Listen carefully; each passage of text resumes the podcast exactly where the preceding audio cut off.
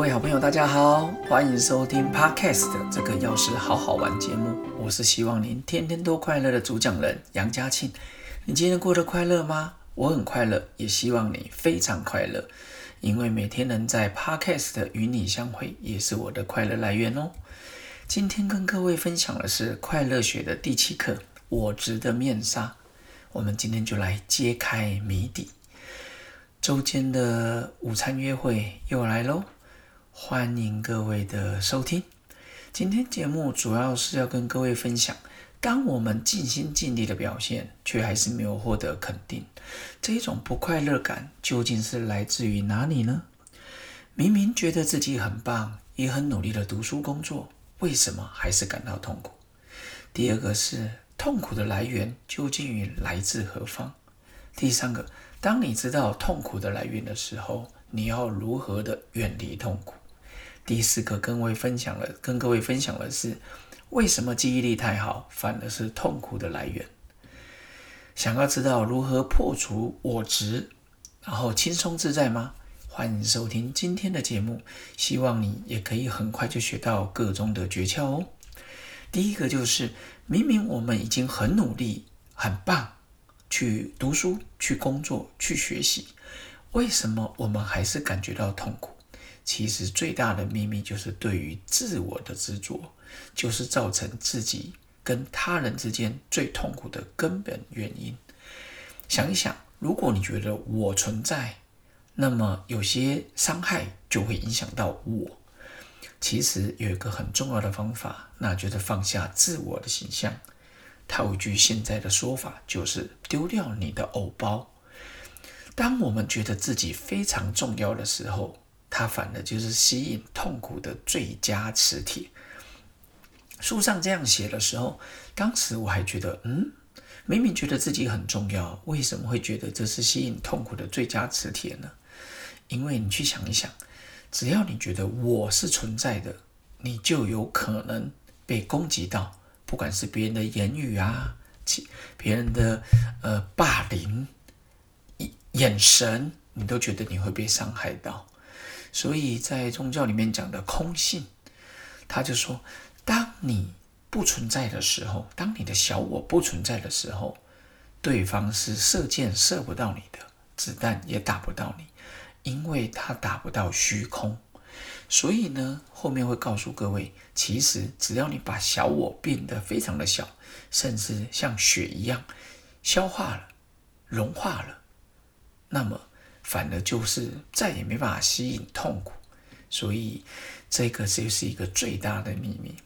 那痛苦的来源究竟是来自于何方呢？其实就是自己。在演讲的时候，我很喜欢比喻一个。各位之前可能有人去过河东日本的河口湖玩过，你想象你在一个湖面上，不止台湾、韩国、日本、大陆、东南亚，你现在想象你跟你一个你非常喜欢的人，你的女朋友、你的男朋友、你的另一半都可以，想象你划船在湖面中心的时候，你觉得天气很好，清风徐来。你现在尝试的把眼睛闭起来，然后感觉非常的自在。在这个时候，突然隔壁的一艘木船撞到你，你被惊醒了。这时候你瞬间会什么感受？一般人就会说：“拜托，湖面上这么大，你怎么会撞到我？”更有甚者，可能还会想把它回击撞回去。但是我想说的是，如果你张开眼睛的时候，你却发现隔壁那艘船上没有人，他只是绳子没绑好撞到了你。这时候你还会生气吗？其实大部分都不会了。这时候很奇怪，明明刚刚船上撞到你有人的时候，你想要 murmur，想要抱怨他一下，甚至自己整个人不爽。我花了整了一两年的时间跟我最喜欢的人在湖面上，你还这样子来打扰。但是当隔壁船上没有人的时候，你反而不会生气，你觉得这没什么。所以真正受伤的不是那艘船，而是你的心。再想到书上讲的另外一个案例，这个马修迪卡德还有达赖喇嘛在尼泊尔做一个法会的时候，现场法会人非常的多，有看过那 DVD 的就知道。然后结果呢，马修迪卡德的欧洲的朋友来到尼泊尔，当时会场人非常的多，位置绝对不是那种一个椅子，全部都是在地上，有些人在后面的。突然有一个人从旁边，想象你在那边，有一个人旁边经过的时候，膝盖撞到那个他的外国朋友。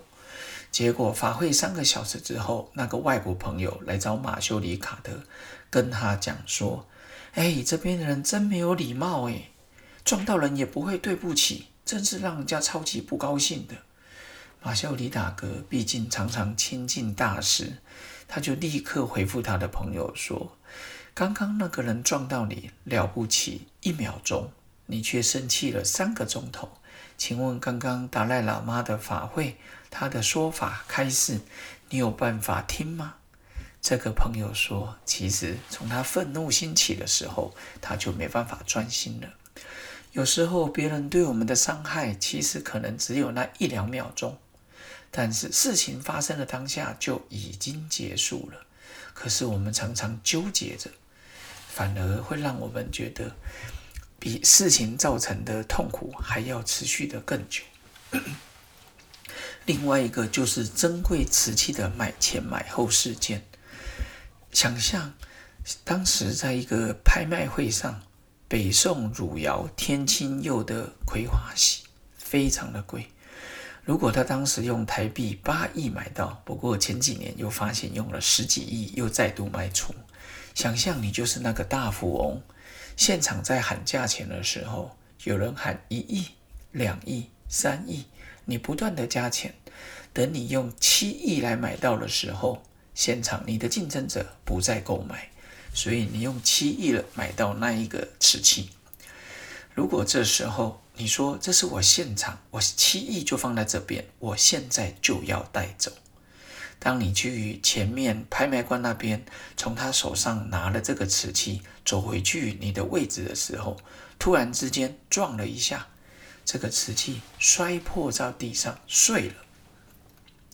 姑且不论你现在心里的想法，我们想想刚刚那个花了六亿没有拍卖到的，他的心情会怎么样？老实说，他可能觉得哇，还好不是我的，真可惜。可是我们去想一想，这个七亿买到的人他会非常的痛。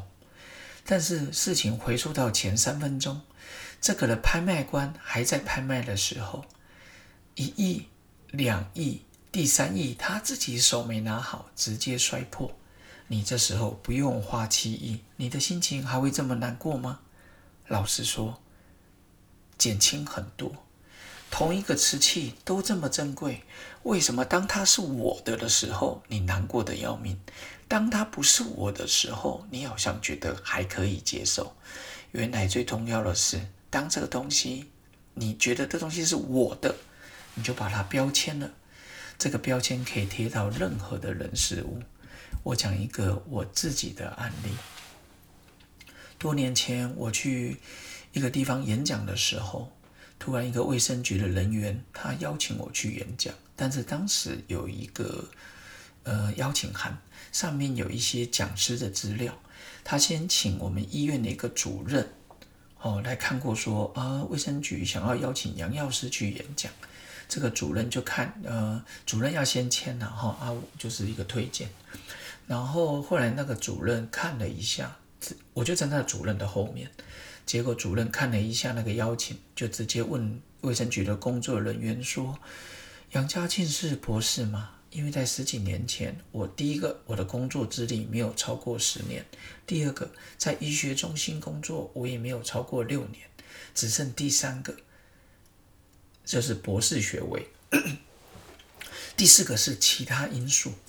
结果这个。”我当时是用其他因素啦，因为那时候卫生局的长官觉得我讲的不错，希望再邀请我去。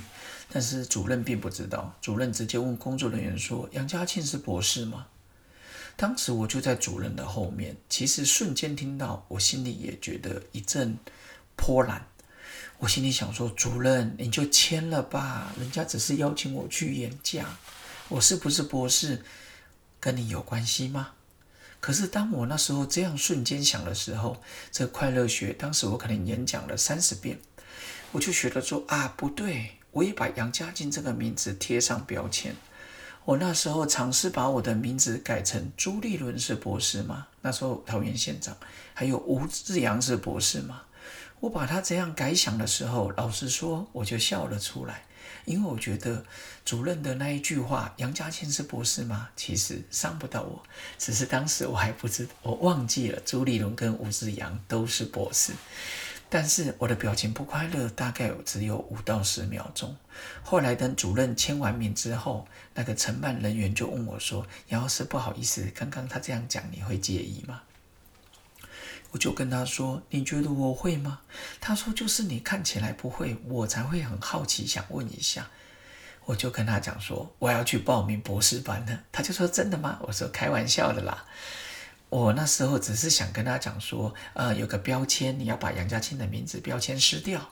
后来我想啊，这样解释太慢了，我就跟他讲说，我也好好读书的。刹那间我就觉得，诶，为什么我可以转念的这么快？其实原来真的是有方法。最后第四个是为什么常会现在会说记忆力太好，反而是一种痛苦来源？为什么？其实我们常常经抓住这个。以前的快乐时光，但是快乐时光其实不会重现，我们却常常在重演痛苦的时光。明明当时被一把剑射住，也都处理好了，你每次想到这件事，就把那个剑伤口又重新扒开一次。所以有一句话讲得非常的好，那就是《金刚经》说的：“一切有为法，如梦幻泡影，如露亦如电，应作如是观。”最后想跟各位分享的就是如何克服我执的面纱。你就是要把你自己解构、解构自我，不论他是小我还是大我。去想一想，当我们在舞台上的时候，我们都知道舞台的人是戴着面具，但是我们常常忘记自，常常忘记自己真正的样子。我们都是扮演别人眼中的角色。你要学习放下。像我当药师、讲师，现在是会长，也是个顾问。我也要同时扮演爸爸、丈夫，我也是个儿子，也是很多人的同学。当外在的角色我们忘却的时候，我们就是回归到自己。最后呢，我们以太极张三丰的电影里面，张无忌看完张三丰演练太极，就是说：“哦，忘得差不多了啊，我全忘了。”其实人生在世，忘得多的人才是最快乐的人。记得太多，反而烦恼太多。张忠谋董事长说过，以前常说不如意常人之不人之人人世间在世不如意常常之八九。他说我常失一二，可见他是一个非常豁达的人。要记得，过去甜蜜的时光不复见，过去难过的时光亦不复见。